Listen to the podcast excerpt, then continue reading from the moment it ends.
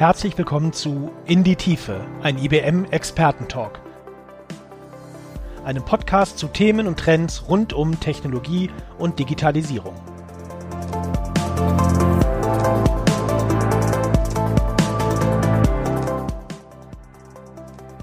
Quantum Computing ist eines der Innovationsthemen in der IT und Quantum Computing ist auch eines der Themen der IBM.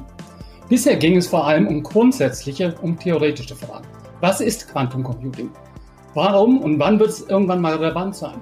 Das wird sich jetzt ändern.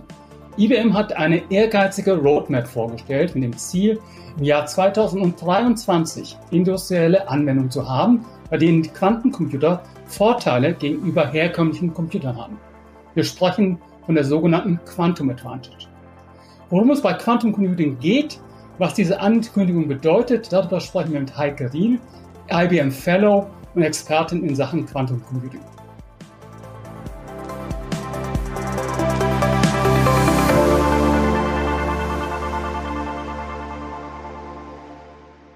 Hallo Heike. Hallo. Heike, kannst du ein bisschen aus deinem persönlichen Werdegang erzählen und wie du an das Thema Quantum Computing gekommen bist? Ja, sehr gerne. Also mein Background ist in Physik und das zeigt natürlich auch, warum man sehr nahe dann auch an die Quantenphysik und Quantum Computing herankommt. Ich leite hier äh, bei IBM Research die Abteilung Science und Technology, die sich auch mit Quantum Computing beschäftigt und bin auch zuständig für die IBM Research in Quantum in Europa. Wir wollen zuerst einmal, bevor wir zur Roadmap kommen, über die Geschichte, die Vorgeschichte entsprechend reden. Was sind denn die Anfänge von Quantum Computing welche Idee liegt hinter diesem Modell? Ja, Quantum Computing ist ein äh, wirklich spannendes Thema, das im Augenblick auch äh, sehr viel Aufmerksamkeit findet, weil es eine sehr dynamische Entwicklung durchgeht. Äh, wir wissen, dass das klassische äh, Computing ja auch langsam sozusagen an äh, bestimmte Grenzen stößt und Quantum Computing ist ein komplett neuer äh, Computing-Paradigma. Es verwendet die Gesetze der Quantenphysik und eben anders wie bei den klassischen Computern, die die Gesetze der klassischen Physik verwenden, die digitalen Computer. Bei den digitalen Computern nehmen wir ja sogenannte Bits für die Berechnung. Diese bestehen aus Nullen und Einsen. Und auch während der gesamten Berechnung sind diese Bits immer im Zustand 0 oder 1. Während bei den Quantencomputern man eben jetzt die Quantenphysik verwendet und hier verwendet man sogenannte Qubits oder Quantum Bits. Und die können eben nicht nur 0 oder 1 sein, sondern die können auch 0 und 1 gleichzeitig sein. Und das klingt natürlich etwas strange für uns, weil wir sozusagen als ähm, Menschen eigentlich die klassischen Gesetze kennen, wie sich Dinge im Raum bewegen, wie ein Ball äh, nach unten fällt. Aber die Gesetze der Quantenphysik verhalten sich eben für uns manchmal komplett nicht nachvollziehbar. Und diese Gesetze können wir aber jetzt ausnutzen, um äh, Rechnungen durchzuführen. Und die Möglichkeit eben diese Quantenphysik von den, diese Superposition, wie man das auch nennt, eben den Mischzustand von 0 und 1 zu verwenden und auch Infer Interferenzen, wie man das von Wellen her kennt, zu verwenden. Und dann auch noch ein drittes, ähm, dritte Eigenschaft, die sogenannte Verschränkung äh, von Quanten das ist was, was wir eben jetzt hier verwenden können für Quantum Computing und uns diese hohe, hohe Leistungsfähigkeit oder das Potenzial für diese hohe Leistungsfähigkeit äh, zur Verfügung stellen soll. Nun teilt man ja klassischerweise so eine Entwicklung in Phasen ein. Man redet von Meilensteinen, die entsprechend äh, eingehalten werden, erreicht werden. Was war das nun der erste Meilenstein beim Thema Quantum Computing? Also vielleicht können wir da noch über die Idee und den Ursprung von Quantum Computing sprechen, denn die Quantenphysik kennt man schon sehr lange, schon äh, in den 20er Jahren, 1920, also vor über 100 Jahren. Und die, der Quantencomputer wurde das erste Mal vorgeschlagen 1981. Und das war auf einer Konferenz, die von MIT und IBM zusammen durchgeführt wurde. Und da schlug der geniale Physiker Richard Feynman die Idee eines Quantencomputers vor. Und warum hat er das getan? Weil man in der Physik und Chemie Probleme hat, die man nicht lösen konnte. zum Beispiel Moleküle, kleine Moleküle auch, die ähm, unterliegen den Gesetzmäßigkeiten der Quantenphysik. Und man konnte das nicht mit klassischen Rechnern und auch kann man auch heute noch nicht mit klassischen Rechnern ähm, exakt berechnen. Und Richard Feynmans geniale Idee war, wenn also die Moleküle der Quantenphysik unterliegen, warum bauen wir dann nicht einfach Rechner, die auch der Quantenphysik unterliegen und dann im Prinzip einfacher dieses Problem lösen sollen. Und das war natürlich eine theoretische Überlegung am Anfang. Und aus dieser theoretischen Überlegung oder diese Idee haben sich dann viele weitere Physiker sich darum gekümmert, das Konzept von Quantum Computing zu entwickeln. Und ein großer Meilenstein, der von einem Kollegen von mir, David DiVincenzo, durchgeführt wurde, war dann aus dieser Theorie auch eine Art Rezept abzuleiten, wie man sogenannte Quantum Bits auch dann wirklich in der Realität bauen kann. Und dann dieses Paper, das wurde 1996 veröffentlicht, da haben dann auch viele Experimentalphysiker angefangen, sich auch mehr damit zu beschäftigen und zu schauen, welche physikalischen Systeme bieten denn diese Eigenschaften und können diese Charakteristiken erfüllen, dass man sogenannte Quantenbits bauen kann. Und ähm, die Qubits, die wir heute verwenden, die wurden 2007 das erste Mal gezeigt und dann hat man natürlich eines gezeigt, man hat ähm, das besser verstanden, wie man es ähm, sozusagen kontrollieren kann. Man hat dann mehrere gezeigt, die auch miteinander verbunden, hat auch Fehlerkorrektur gezeigt, wie man das machen kann.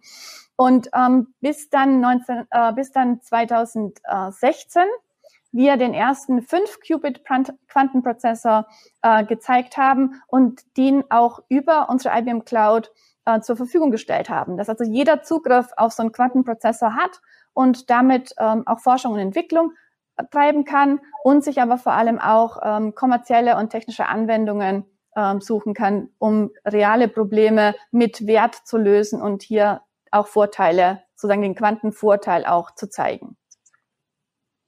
Du hast ja David Vincenzo erwähnt, der entsprechend die Grundlagen äh, geschaffen hat. Er hat auch fünf Kriterien für Quantencomputer äh, entsprechend entwickelt.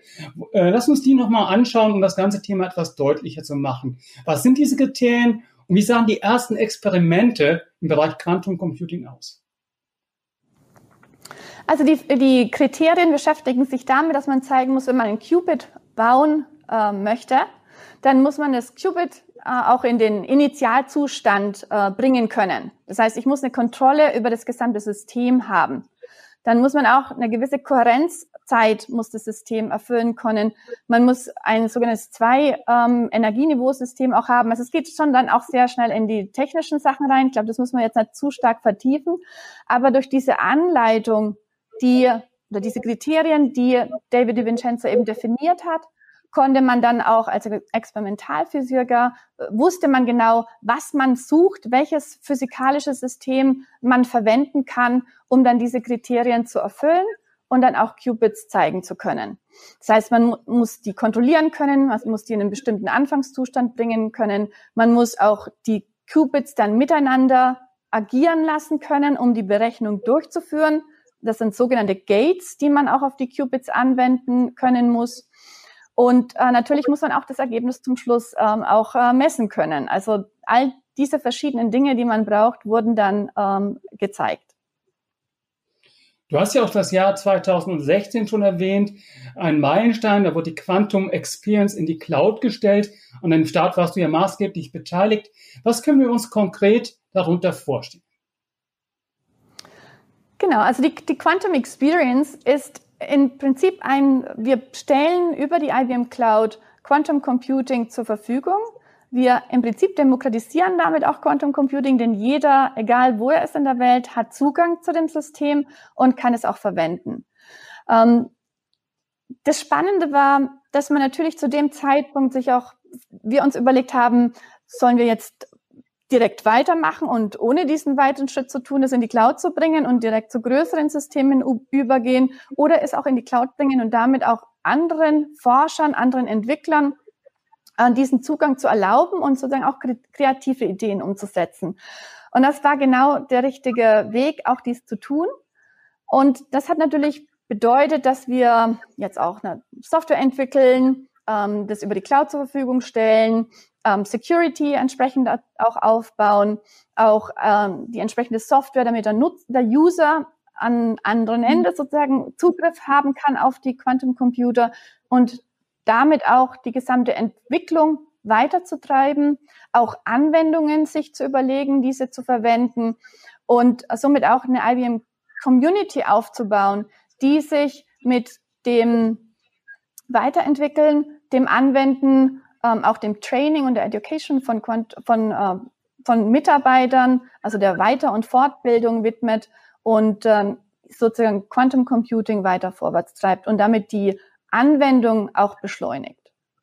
Er muss sich erst noch mal auf der Zunge zergehen lassen. Also es kann jeder eigentlich Quantum Computing nutzen. Über die IBM Cloud kann damit experimentieren, kann auf die IBM zugehen und kann hier seine eigene Forschung, seine eigene Entwicklung treiben. Und du hast ja auch angesprochen, das Netzwerk, die Zusammenarbeit, den Austausch. Und da gibt es das sogenannte Q-Network. Äh, worum handelt es sich dabei? Genau, bei dem IBM Q-Netzwerk ähm, haben wir verschiedene Partner, mit denen wir zusammenarbeiten, von Universitäten, Akademia bis hin zu Startups und auch großen Unternehmen, Fortune 500 Unternehmen, mit denen wir in verschiedener Art und Weise auch zusammenarbeiten, um gemeinsam ähm, Lösungen und Com Quantum Computing auf Anwendungen in verschiedenen Industrien ähm, ja zu ähm, anzuwenden. Ja, das heißt, wir identifizieren äh, mathematische Probleme, die in bestimmten Industrien immer noch ein Problem sind. Und wenn man die jetzt besser lösen könnte, als man das mit klassischen Computern tun kann, dass man dann auch einen Mehrwert gewinnt. Und in der Forschung sind wir jetzt dabei, uns ähm, äh, mit Partnern das auch dann näher anzuschauen. Ähm, Industrien, wie ob das jetzt äh, Pharmaindustrie ist oder auch ähm, Materialindustrie, chemische Industrie, Transportindustrie, ähm, Finanzindustrie, gibt es viele mathematische Probleme, die wir auch heute trotz der High-Performance-Computer noch nicht in der Lage sind, exakt zu lösen. Und wo auch noch ein Potenzial drin steckt, wenn wir bestimmte Probleme schneller lösen könnten. Also zum Beispiel im Finanzbereich die Risk-Optimierung oder auch Option Pricing. Wenn man hier bestimmte Berechnungen schneller durchführen könnte, könnte man einen großen Mehrwert generieren. Das gleiche gilt auch für die Materialentwicklung.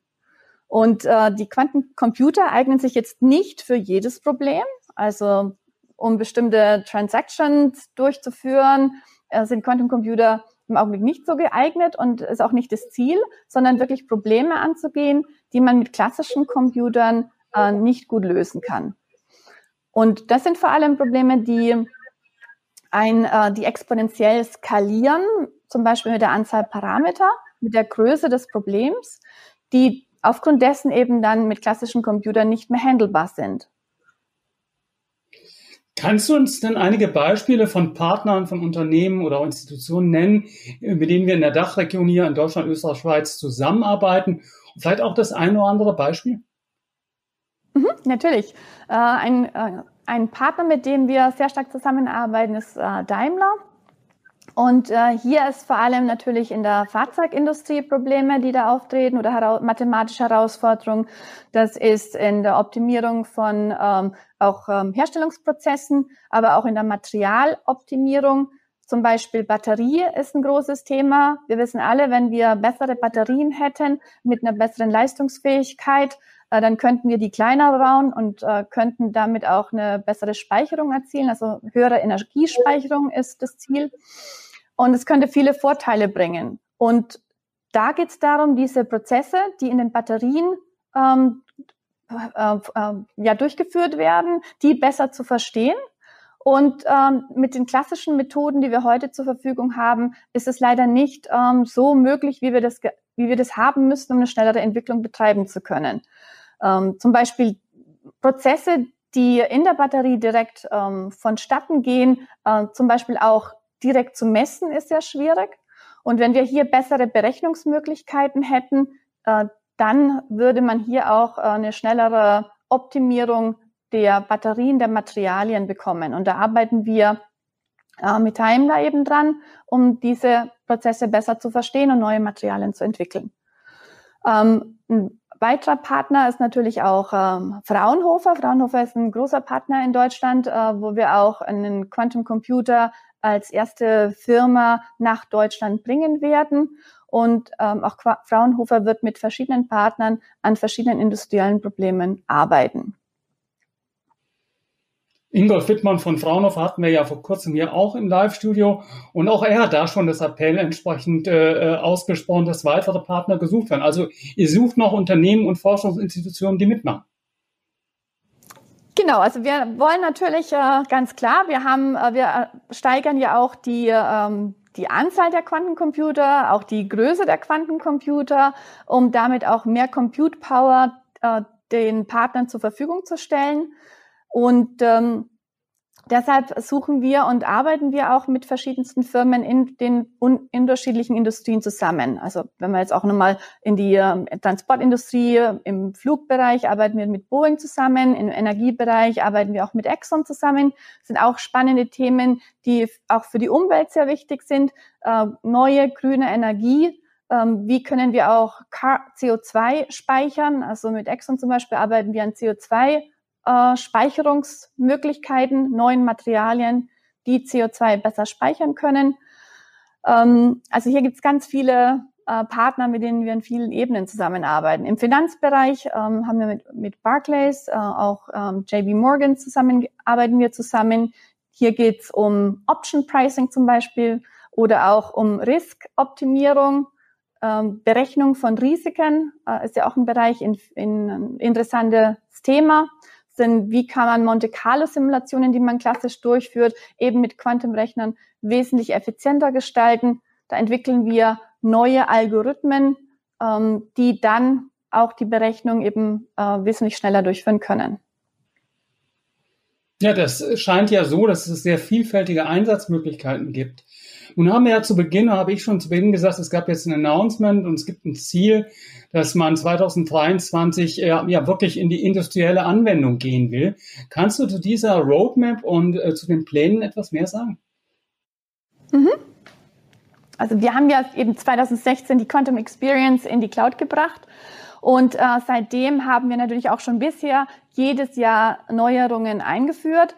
Das fing an mit dem äh, nächsten Schritt, dass man von dem 5 Qubit zum 16 Qubit und zum 20 Qubit Prozessor gegangen ist.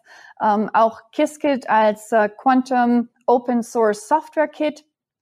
Auch hier verschiedene Anwendungen von KISS, von Quantencomputern, äh, zum Beispiel Module für Optimierung, für Quantenchemie, äh, für Physik wird jetzt dann auch demnächst eins kommen.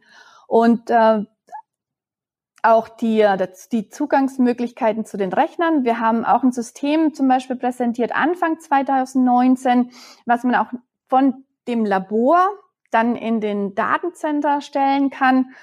Äh, das heißt, im Labor die ersten Quantencomputer, die gebaut wurden, die waren natürlich noch mit elektronischen Instrumenten. Man hatte viele Instrumente, die man dann auch ähm, als äh, steuern konnte und somit viel variieren konnte. Aber das eignet sich natürlich nicht, um dann in ein Datenzentrum einen Quantenrechner zu bringen. Das heißt, wir haben hier ein System gebaut, IBM Quantum System One, das wirklich in den Datencenter gebracht werden konnte und da jetzt auch st schon steht. Seit äh, September letzten Jahr haben wir also ein IBM Quantum Computing Data Center mit mittlerweile 28 Quantencomputern, äh, die für unsere Partner und auch für, ähm, für den ähm, generellen Access zur Verfügung stehen. Und die Anzahl der Qubits haben wir kontinuierlich gesteigert. Äh, das letzte Announcement war Anfang September mit 65 Qubit. Und natürlich jetzt auch die Roadmap, die wir letzte Woche angekündigt haben, die dann nächstes Jahr 127 Qubits werden wir zeigen, also ein Prozessor mit 127 Qubits, der äh, der erste Schritt sozusagen über die 100 äh, Qubit-Schwelle ist.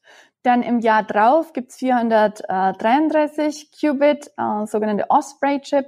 Und dann Ende 2023 werden wir den ersten äh, Quantenrechner zeigen, der über 1000 Qubit ähm, hat, äh, der, der sogenannte Condor. Also eine ganz spannende Roadmap, die wir uns hier aufgelegt haben und die auch unseren Partnern und auch ähm, jedem zeigen sollen, wie sich Quantencomputing auch weiterentwickelt und ähm, dann auch eine gewisse Planung natürlich für das ganze gesamte Feld auch zulässt. Man kennt das ja auch aus der Halbleitertechnologie, wo man Roadmaps aufgestellt hat, die sozusagen den gesamten Ökosystem auch gezeigt haben, wohin die Reise gehen wird, so dass sich da auch jeder darauf einstellen konnte, sowohl Zulieferfirmen als auch natürlich auch den Anwendern.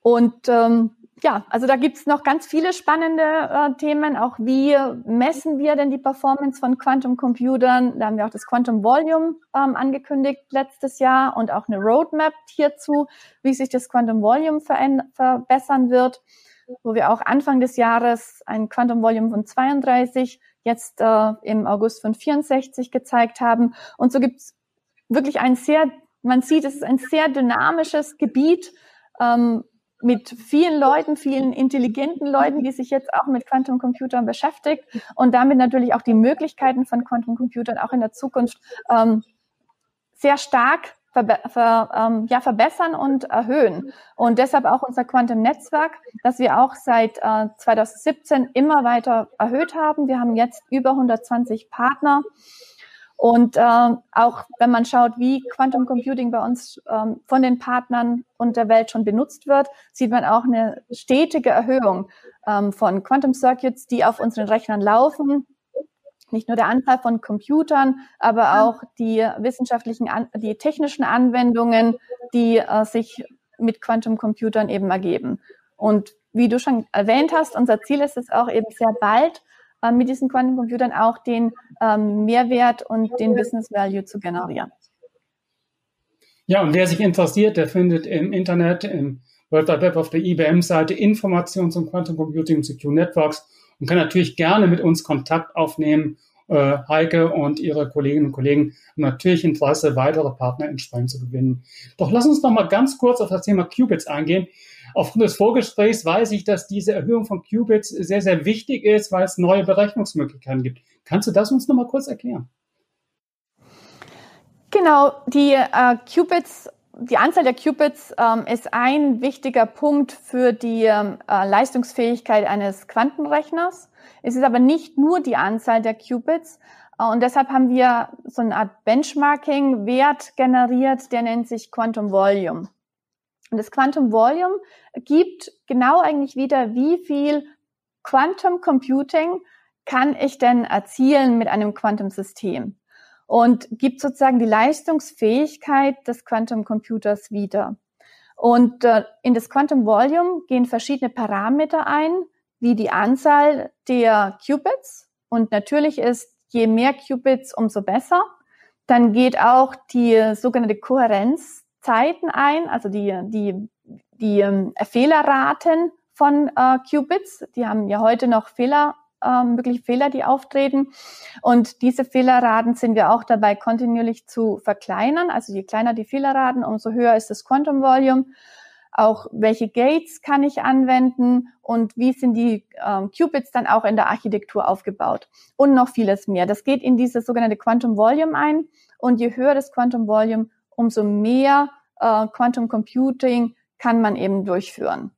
Das heißt, Anzahl der Qubits ist wichtig, ist aber nicht alles. Und unser Ziel ist wirklich hier äh, die Leistungsfähigkeit von Quantum Computern stetig zu erhöhen und natürlich damit auch dann auch Anwendungen zu finden und Quantenalgorithmen zu entwickeln, die den Mehrwert dann auch liefern. Also locker gesagt, es geht die Post ab. Das ist eine sehr, sehr dynamische Entwicklung und äh, wie schon erwähnt, freuen wir uns, freut sich Heike über neue Interessente, interessierte Unternehmen und Forschungsinstitutionen. Heike, ganz, ganz herzlichen Dank. Ich habe das Gefühl, wir werden uns bald wiedersehen. Ich freue mich drauf, denn hier geht es wirklich voran und äh, wir werden auch weiter hier im IBM Live-Tool dazu regelmäßig informieren. Noch eine gute Zeit. Ja, sehr gerne und vielen Dank für das Gespräch. Alles Gute.